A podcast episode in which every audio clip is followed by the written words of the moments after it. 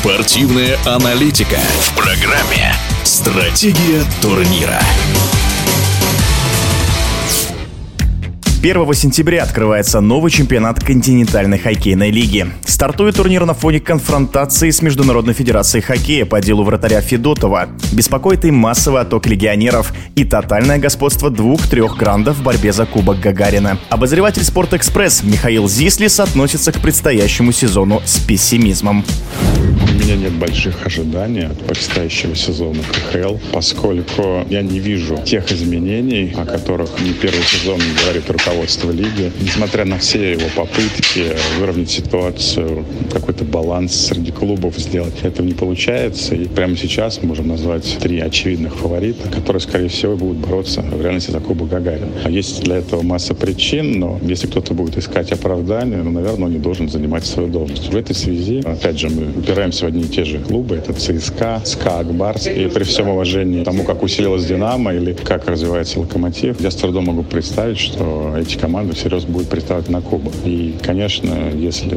обращаться к текущему моменту, ситуация с Иваном Федотовым, ЦСКА, понятно, защищает права свои, даже не хоккеисты, а именно свои. И хотят его любой ценой видеть в основном составе, быть в заявке на сезон, и плевать хотели на решение ХФ. Конечно, это тоже меня смущает, потому что очередной раз показывает, что большинство клубов и, к сожалению, и топ-клубам, а тем, которые заказывают музыку, которые определяют политику, им наплевать на все, кроме своих интересов. И в данной ситуации вот такая активная борьба за Федотова, она может привести к плохим последствиям. Это очевидно. Если пойдет жесткая конфронтация с ИХФ, то будет введен запрет, например, на трансферы международные. И у меня тоже будет, скажем так, возникать вопрос в голове, а что будет с Борисом и Минским Динамо? Командами, которые в значительной степени базируются на легионерах. Ну вот подумайте, как отразится на хоккее в целом, прежде чем делать какие-то решения. Но, к сожалению, это никого не волнует. Все хотят подгрести ситуацию под себя. На ход вперед, наверное, думают, но на два уже нет. И в этом плане я не могу приветствовать именно такую наглую, агрессивную политику ЦСКА, а потому что получается, что интересы лиги, интересы нашего хоккея, представьте, что нам запретят играть даже с белорусами. Если такое отношение, то это уходят спонсоры, потому что как поддерживать сборных, институт, э, как вообще поддерживать хоккей, если нет никакой отдачи от этого.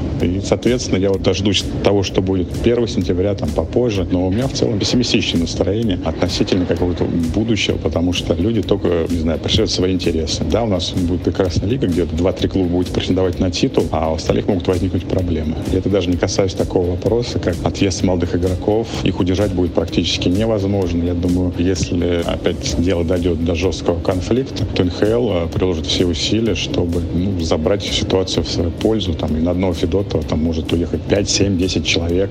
И я совершенно не понимаю позицию ЦСКА и его президента, которые плевать хотели на остальных. Давайте скажем так. Мне не нравится, потому что удачная, успешная лига — это плод взаимодействия разных структур и максимальное учитывание интересов различных клубов, а не только своих. К сожалению, мы этого не видим, как на примере СКА, так и на примере ЦСКА. Поэтому я к сезону отношусь с некоторым пессимизмом и вот э, жду неприятных известий.